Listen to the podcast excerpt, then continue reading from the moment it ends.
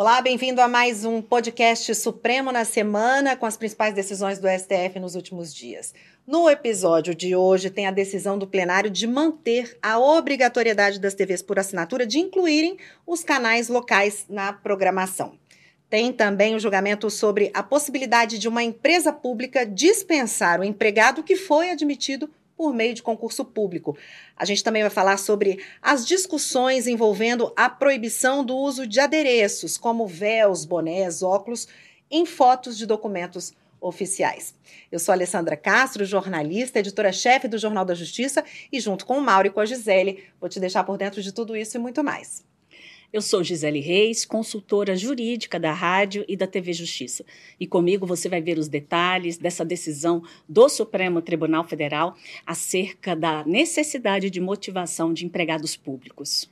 Olá, eu sou Mauro Burlamac, jornalista da Secretaria de Comunicação Social do Supremo, e junto com a Lei e com a Gi, contar um pouco da semana aqui na Suprema Corte. Vamos em frente, gente. Vamos. Eu vamos falar do, do, um destaque aqui da semana é que o STF junto com o Conselho Nacional, integrantes, né, do STF, integrantes do Conselho Nacional de Justiça e da Presidência da República, numa ação conjunta nos últimos dias, agora dois, entre 2 e 5 de fevereiro, eles estiveram presencialmente lá no Pará para avaliar os esforços da, daquela operação de desintrusão da terra indígena Aptereua. Falei certinho? Aptereua.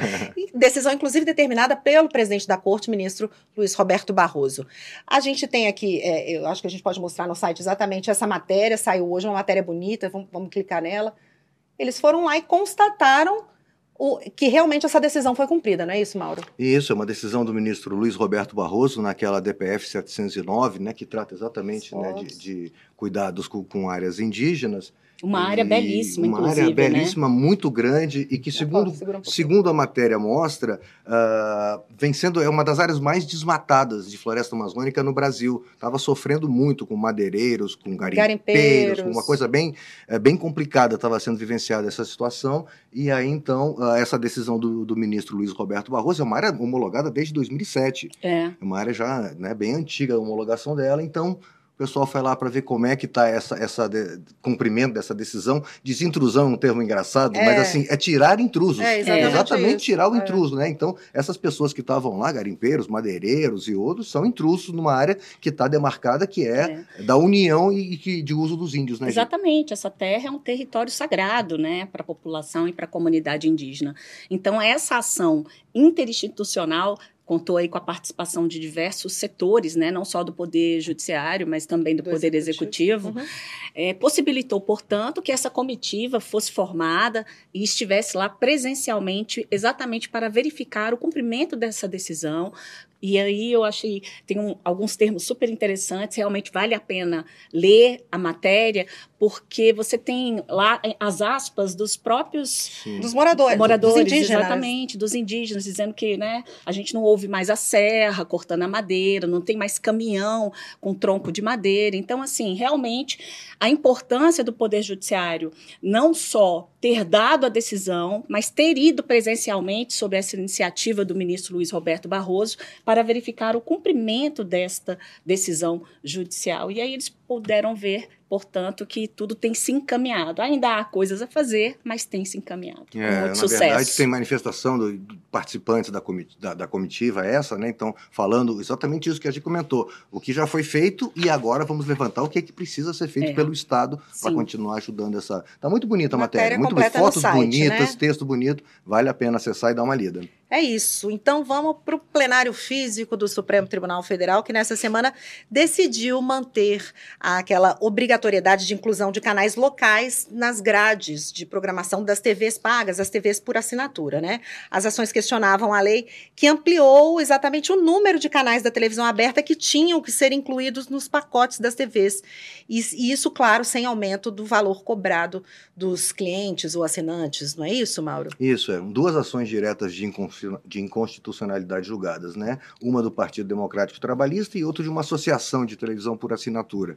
Uh, alegações dos autores, uma até interessante que a gente vai tentar explicar aqui, né? É. Que seria o jabuti, um contrabando legislativo. legislativo, como eles chamam, que existiria uma medida provisória tramitando e apresentar uma emenda que não teria relação com o texto da medida provisória. Isso é uma das alegações. Uh, e outro é que estaria se, se, se envolvendo na iniciativa privada da, das empresas, né? trazendo um custo para elas, perder tempo na grade de de, de programação, colocando, dizem eles, são repetidoras nacionais que nem teria produção local, então, assim, seria um, um prejuízo financeiro né, para a empresa. É um argumento, era um São argumento, argumentos, é. exatamente argumentos das partes. A gente é. chama, na, é, juridicamente falando, eles estariam aí questionando o processo legislativo no projeto de conversão de uma medida provisória, porque tudo começou com uma medida provisória, e aí nesta conversão da medida provisória em lei, teria havido, inclusive, inclusão desta matéria. A medida provisória inicialmente tratou sobre desoneração fiscal, mas também com esse objetivo de que, a partir do momento em que se desonera, né, é, a, a, respeito dos tributos, essas empresas poderão ficar mais acessíveis para a população. Então, inclusive, foi nesse sentido até que o ministro é, votou, entendendo que é, o acesso à população era o objetivo principal tanto da medida provisória quanto desta emenda que foi feita né, no projeto de lei. E por este motivo não haveria que se falar no chamado jabuti. Jabuti. Exatamente. o contrabando legislativo, né? Que seria isso, né? Colocar uma matéria que é diferente do que está é. tramitando, tentar colocar uma coisa escondida, contrabandeada ali. É, sem pertinência naquele, Sem pertinência, na verdade, né? E, mas os ministros disseram que não. A, a, medida provisória tratava da desoneração, ou seja, né, baixar uh, os impostos, baixar taxas para essas empresas, para elas incluírem é, canais locais, né? É, ampliando o acesso a informações locais, regionais, melhorando para a cultura local, enfim, né? tem todo esse lado que a lei já traz. Na verdade, o objetivo da lei é esse, né? Uhum. É, é melhorar muito a parte cultural, inclusive o desenvolvimento econômico local. Então, assim, é, é essa inclusão de, de canais, ampliação de canais locais, atende exatamente esses princípios da lei. Então, os ministros entenderam que não houve essa questão do, do jabuti ou do, do, do, contrabando legislativo e também não feriu a, a questão da, da, das empresas de, de, de, terem seu, seu ganho com isso. Né? Então, a norma é legal. E mais uma não daquelas tiveram. decisões, a lei que a gente sempre tem que lembrar: o Supremo não decidiu nada a lei já estava lá, o Congresso decidiu e o Supremo só foi lá e disse: ok, Válida. isso está valendo, é, é, só isso. A decisão foi sobre a compatibilidade dessa legislação, que é uma iniciativa, inicialmente foi do Poder Executivo, porque foi uma medida provisória, e depois teve a participação do Legislativo, e que culminou na edição da lei. Então, o que o Supremo analisou foi a compatibilidade dessa legislação com a Constituição Federal e, de, e, declarou que está tudo ok. Né? Tudo Não okay. tem nenhuma ofensa à Constituição Federal, nem a processo legislativo, nem a livre concorrência ou poder de gestão da empresa privada. É, a gente sempre gosta de lembrar isso, porque muitas vezes saem essas decisões que fala que o Supremo, o Supremo decidiu que tem que ampliar. É, não, o Supremo não, é. não, decidiu que tem que ampliar. A hum. lei fala que tem que ampliar, já estava decidido, o Supremo só foi lá e disse que está ok. Sim. Muitas decisões são mal interpretadas como se o Supremo estivesse inventando alguma coisa. Então é sempre bom a gente ressaltar, olha, só está validando uma lei lei que já existe há um bom tempo. Exatamente. Ok, vamos para o próximo? Os ministros analisaram, julgaram, decidiram finalmente que a empresa pública precisa motivar a dispensa do empregado, aquele empregado que foi admitido por meio de concurso público, não é isso? Foi uma decisão por maioria? Isso, uma decisão por maioria, um recurso extraordinário que chegou ao Supremo, um processo de funcionário, empregados do Banco do Brasil, uh, aprovados em concurso público né, para esse emprego, uh, admitidos no Banco do Brasil, estavam lá trabalhando até que receberam uma informação: vocês estão demitidos. Ponto. Sem motivação, sem justa causa, uhum. não era uma coisa, você cometeu uma, um ato grave que a CLT diz que uhum. permite que eu te mande embora. Não você está demitido, ponto. E aí, né, eles entraram na, na, justiça, acionaram o judiciário para isso, para dizer, olha, não pode, né? Os princípios da quem fez um concurso público tem direito a alguns direitos que estão na Constituição, lá no artigo 37, eles embasam nesse sentido. Diz que o Supremo já teve uma decisão ligada aos Correios também, né? Isso. Ah, dizendo que eh, os Correios tinham que motivar suas decisões quando mandasse um empregado sem justa causa. Né? E é importante, a gente que vai falar isso para a gente, tem a coisa da justa causa. Justa causa, ok. Tem lá uma motivação que é dito. Você fez, cometeu um, né, o tal delito, tal fato que leva a tá quebrar com, é, tá aquela regrinha tá quebrou a confiança uhum. isso pode agora se para mandar embora sem justa causa que o empregado de, de série T o empregado privado pode ser mandado embora, vai lá receber seus direitos trabalhistas, vai Sim. sacar o FGTS, né? O ministro chegou a comentar isso na sessão, mas a, a motivação não precisa ser dada. Quem fez concurso público, a discussão é essa. Quem fez concurso público para o emprego público precisa ter motivação? Para ser mandado embora sem justa causa ou não. E aí decidiram o que precisa, né, Gil? Exatamente. E aí é bom a gente fazer a distinção entre servidor público e empregado público, né? O servidor público também ingressa por concurso público, ele tem ali um período de estágio probatório, um período é, em que ele cumpre e adquire depois uma estabilidade, depois de três anos de cumprimento efetivo, e ele tem algumas garantias que são diferentes do empregado público. É, tanto é que o servidor público ele exerce um cargo, depois dessa estabilidade, é um cargo efetivo, que ele é detentor de um cargo efetivo, e só pode ser dispensado mediante um processo administrativo em que se demonstre ali uma justa causa para que ele seja exonerado, para que ele deixe de atuar no serviço público. O empregado público é aquele que atua nas empresas estatais, que são as chamadas sociedades de economia mista e também as empresas públicas. E aí entra Banco do Brasil Brasil, Petrobras, Caixa Econômica Federal e por aí vai. E aí, como eles, para ingressarem, né, e assumirem essa função de empregado público, eles precisam passar por concurso público, surgiu no judiciário exatamente essa grande discussão se, para serem desligados, haveria necessidade de algum tipo de formalidade, como, por exemplo, acontece no âmbito do serviço público, no âmbito do servidor público estatutário. E levando-se em consideração que a própria Constituição Federal estabeleceu que para empregados públicos são aplicar empresas estatais são aplicáveis às normas de direito privado, às regras tributárias de direito privado e também à legislação trabalhista, ou seja, eles são regidos pela CLT, que é a consolidação das leis do trabalho, surgiu essa dúvida, porque eles ingressam por meio de concurso público, que é um, aí um instrumento previsto para a administração pública, para o serviço público, então eles têm regras daqui do serviço público e têm regras também do setor privado. Ele entra como se fosse um servidor para um é. cargo de empregado Exatamente. comum, né? CL, CLT. E, e outra coisa, Mauro, é, as empresas públicas e as sociedades de economia mista, elas têm dinheiro público envolvido, uhum. né? E elas atuam no interesse público. Então havia toda essa discussão, né, sobre a necessidade ou não da motivação na hora da dispensa. E aí o Supremo Tribunal Federal analisou, portanto, essa questão num recurso extraordinário e decidiu que a dispensa ela pode acontecer, seja qual for o motivo, pode ser por justa causa ou sem justa causa. A justa causa já é motivada, né, naturalmente. Agora a dispensa, né, é, sem justa causa, no, eu falo sem justa causa no aspecto trabalhista, ela tem que ser motivada. O, o, empregado público ele tem que saber o motivo pelo qual ele está saindo, até para que depois seja possível um eventual controle jurídico sobre a legalidade. Eventual da, arbitrariedade, é, né? Ser mandado embora por um interesse político. É, um... Exatamente, uma coisa que inclusive que ficou bem registrada pelo ministro Luiz Roberto Barroso é, foi exatamente esse aspecto. Olha, a dispensa ela, a, não é arbitrária. Ela, até porque, quando se tem, por exemplo, no setor privado, a, é, a autonomia do empregador de dizer que não seja por qual motivo for, que ele não precisa mais dos serviços daquele daquele prestador de serviço, daquele trabalhador, ele tem consequências legais, né, como o pagamento de multa, indenizações, é, a questão do FGTS. E aí os ministros entenderam, portanto, por maioria, foi aberto, é, é, essa, esse posicionamento foi uma posição é, divergente, inclusive, do ministro presidente Luiz Roberto Barroso, porque o, o, relator, ministro Alexandre de Moraes, é. tinha votado é, pela possibilidade da, da, da da, da desnecessidade, não do precisa. Desligamento Isso, pode mandar sem embora sem, sem nenhum motivo, né?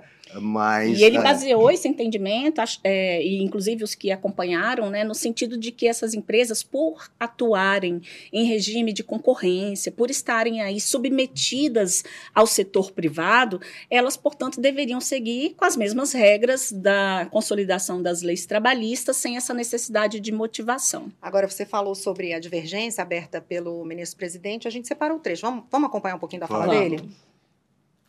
A mera exigência de motivação do ato de dispensa dos empregados não iguala o seu regime jurídico àquele incidente sobre os servidores públicos efetivos, que gozam da garantia de estabilidade. Portanto, o direito que cabe aos empregados públicos dispensados sem justa causa, o direito que eles têm de levantar o fundo de garantia, a meu ver, não afasta a necessidade de uma mínima motivação no caso de dispensa. Portanto, prezados colegas, eu estou propondo como tese aqui a seguinte: as empresas públicas e as sociedades de economia mista têm o dever de motivar, em ato formal, a demissão de seus empregados admitidos por concurso público.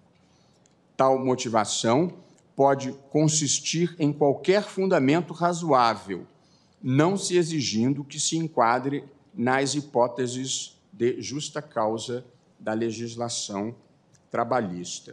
É isso, a justa é. causa já é um motivo, né? Exatamente. Já definido lá Agora, na CLT. Vale pontuar dois, duas coisas, né? Essa questão relacionada não precisa de um processo administrativo, como a lei exige no caso do servidor público, ou seja, é uma motivação. Você tem que pelo menos dizer e informar o empregado público a respeito ali da sua dispensa, mas sem necessidade de um procedimento formal, como o ministro falou, que seria aí um, a abertura né? de um processo administrativo.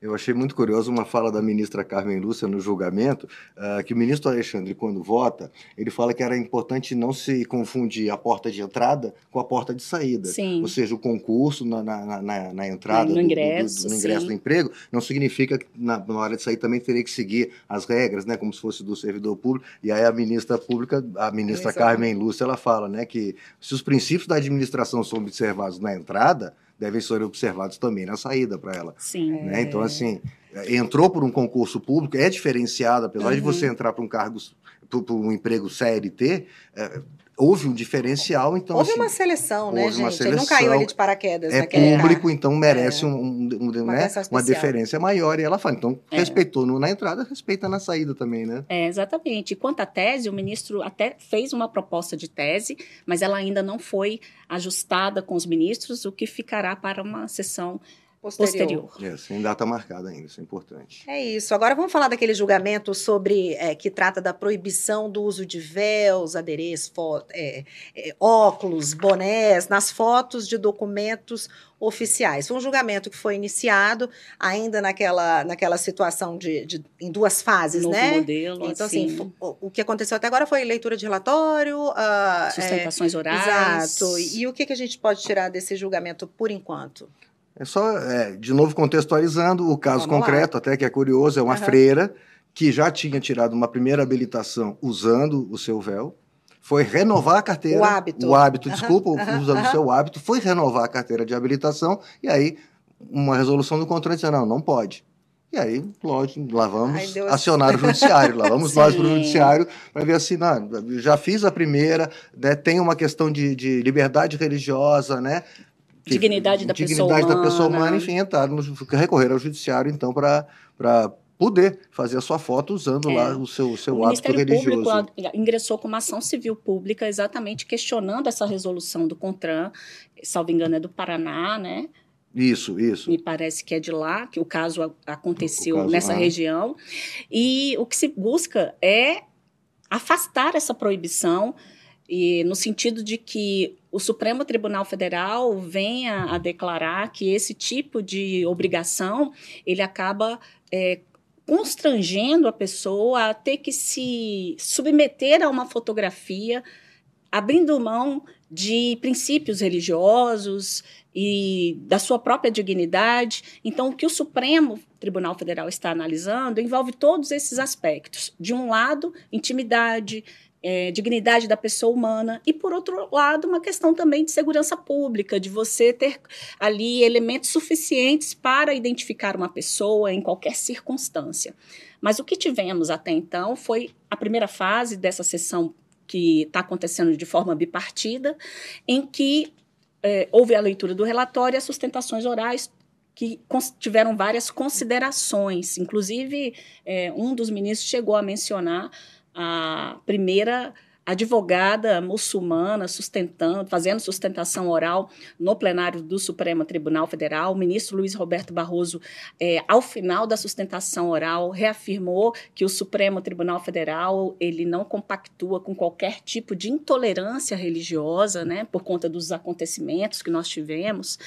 E, então ele deixou isso bem claro, mas a, os, os, ministros ainda não passaram para a fase dos votos, né, da apreciação realmente ali do, das alegações de cada uma das partes. Esse momento de intervalo de uma sessão para outra, ele servirá para que a própria sociedade traga e amadureça o tema e para que os ministros também levem em consideração os aspectos que foram trazidos pelas partes que foram admitidas no processo como amigos da corte. E foram sustentações bem interessantes, né? Super interessantes. Uma curiosidade, uhum. é o caso de uma freira católica é. e quem sustentou no plenário foram, foi o representante de uma de entidades islâmicas, islâmicas a, a juristas evangélicos, ou seja, né, você está reunindo aí religiões diversas para discutir o mesmo tema, né? É um Porque... grupo grande interessado nisso. Eu, eu via, eu, eu acompanhei parte da sessão e, e, e, me lembro que, que uma, um dos advogados, um desses representantes, acho que foi até inclusive da comunidade islâmica, e ele, ele colocou assim, gente, não é uma questão de ser, ser só um véu, ela não está usando um véu ali porque ela acha bonito,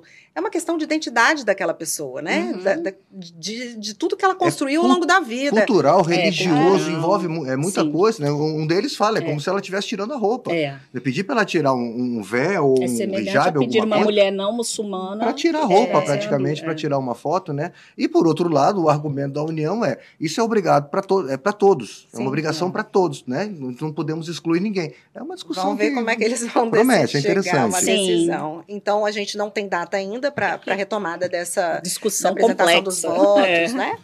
Então é isso. E para semana que vem, carnaval aí, a cara semana do que vem. Semana que vem é carnaval. Plenário não temos, não turmas não Turma temos. também não tem. É. Exatamente. Agora segue o plenário virtual. Aí vamos ter que pular.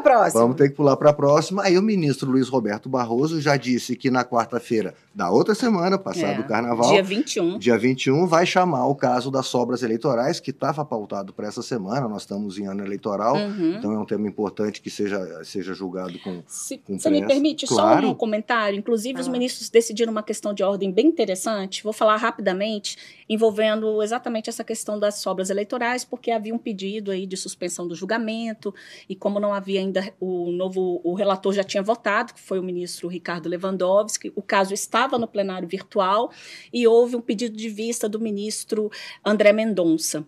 E aí é, esse pedido de vista, a questão de ordem que foi resolvida, é, era para saber exatamente a posição do plenário, se esse pedido de vista, quando devolvido né, em plenário, saindo do plenário físico e indo para o plenário presencial, se implicaria ou não nas é, renovações das sustentações orais. Os ministros entenderam que não. Apenas o pedido de destaque feito no plenário virtual gera a possibilidade de reinício do julgamento, que implica na renovação das sustentações orais, com possibilidade, é, devendo ser mantidos votos dos ministros já aposentados. Então, acho que vale a pena a gente fazer também esse esclarecimento dessa questão de ordem super importante. É, porque a renovação que, que a G fala é isso, já, já houve sustentação oral no plenário virtual. Não é que eles não tenham tendo o direito de falar. Não Isso. falaram no plenário virtual. Já tiveram um momento, né? O julgamento já começou, já tem voto proferido, então, assim, os ministros entenderam que não, já está acontecendo o julgamento, não é hora mais de, de sustentação. Diferente do caso, como a gente falou, do destaque. Aí sim, o destaque é como se parasse parou tudo, vamos começar tudo zerou. de novo, zerou e vamos lá. E aí vamos ouvir de novo as partes. Sim. Então foi, foi realmente, é. juridicamente é um tema interessante, né? É, Esse sim, juridicamente. Sempre, sempre importante isso. É isso, mas tem a questão da audiência também, já a previsão de audiência pública, não é isso? É, uma audiência, é uma audiência de conciliação. Conciliação. De conciliação, é, aquela isso. questão no Rio de Janeiro, né? De, apreensão. De, apreensão de adolescentes e menores que estariam em situação de rua, que estariam sendo apreendidos sem estar em situação de flagrante. Né? É uma situação um pouco delicada, realmente. Um tema bem é, complexo. Você sair prendendo crianças na rua, é. apreendendo, né? Que são menores, é, não pode ser é, prisão. Em situação de rua, situação né? de rua. E aí é, tem uma ação que foi apresentada, uma reclamação pela Procuradoria-Geral da República, é, exatamente questionando uma decisão do presidente do Tribunal de Justiça do Rio de Janeiro, que suspendeu uma decisão da vara de, relacionada à infância e juventude também do Rio de Janeiro. E aí a decisão proibiu a apreensão de menores, tanto no município como no estado do Rio de Janeiro, de menores em situação de rua, validando apenas as situações de Flagrante, né? flagrância. Né? E aí, com a decisão do Tribunal de Justiça, essa decisão foi suspensa, permitindo então que se operassem as apreensões, independentemente de ter flagrância ou não. E aí vem o Ministério Público é, até o Supremo Tribunal Federal, apresentando uma reclamação, informando que essa decisão do Tribunal de Justiça do Rio de Janeiro, do presidente, acabaria é, confrontando uma decisão anterior do STF que validou os dispositivos do Estatuto da Criança e do Adolescente. Então, o ministro Cristiano Zanin é o relator, entende que, que é um caso que demanda discussão entre todas as partes envolvidas, inclusive já tem diversos é, representantes de instituições ligadas à defesa de, de adolescentes, de crianças e adolescentes, no sentido de de que é, é um tema que deve ser resolvido de maneira conciliatória. Por isso designou essa audiência de conciliação, em que as partes poderão trazer ali soluções que se ajustem aos interesses de todos os envolvidos. Aquele caso daqueles arrastões no Rio de Janeiro, que sim, a gente vê muito pela imprensa, sim, né? Estava acontecendo muito um, tempo atrás, acontece com alguma frequência, pelo menos o que a gente né, uhum. vê noticiado. E aí, então, a polícia começou a, com essa operação de apreender meninos na rua, mesmo que não estivessem nos tais arrastões. E aí que veio essa, essa discussão assim, não, peraí, na flagrância, cometendo lá o arrastão, ok, né, você aprender, mas fora disso, é. né, não seria possível, e é isso que vai tentar se conciliar aqui no Supremo. É isso, é, gente. É, tem também a pauta verde, e não podemos deixar de mencionar a sessão solene de posse no dia 22. Ah, dia 22, do ministro Flávio, ministro Flávio Dino. ingressando e completando o time aqui. Voltamos a ter 11 ministros. É isso, gente. Encerramos, né? É isso, por hoje sim. Então, para você, muito obrigada pela companhia. Ah, eu tenho uma novidade. Você continua assistindo a gente pelo nosso canal do STF no YouTube, pelo Spotify, ouvindo a gente pela sua plataforma de áudio preferida. E agora você também tem um e-mail para interagir com a gente, que é, anota aí, podcast@stf.jus.br. Lá você pode falar com a gente, mandar crítica, sugestão. É um canal, mais um canal perguntas aberto. Perguntas que você queira ver respondida, dúvidas que você tenha é. ficado de outros episódios. É mais um canal, enfim, né? Estreitando aí isso. os laços. Vamos interagir. Exatamente. Conversar. Mais uma vez, obrigada pela companhia e até a próxima. Tchau, gente. Até a próxima. Continue com a gente. Até a próxima.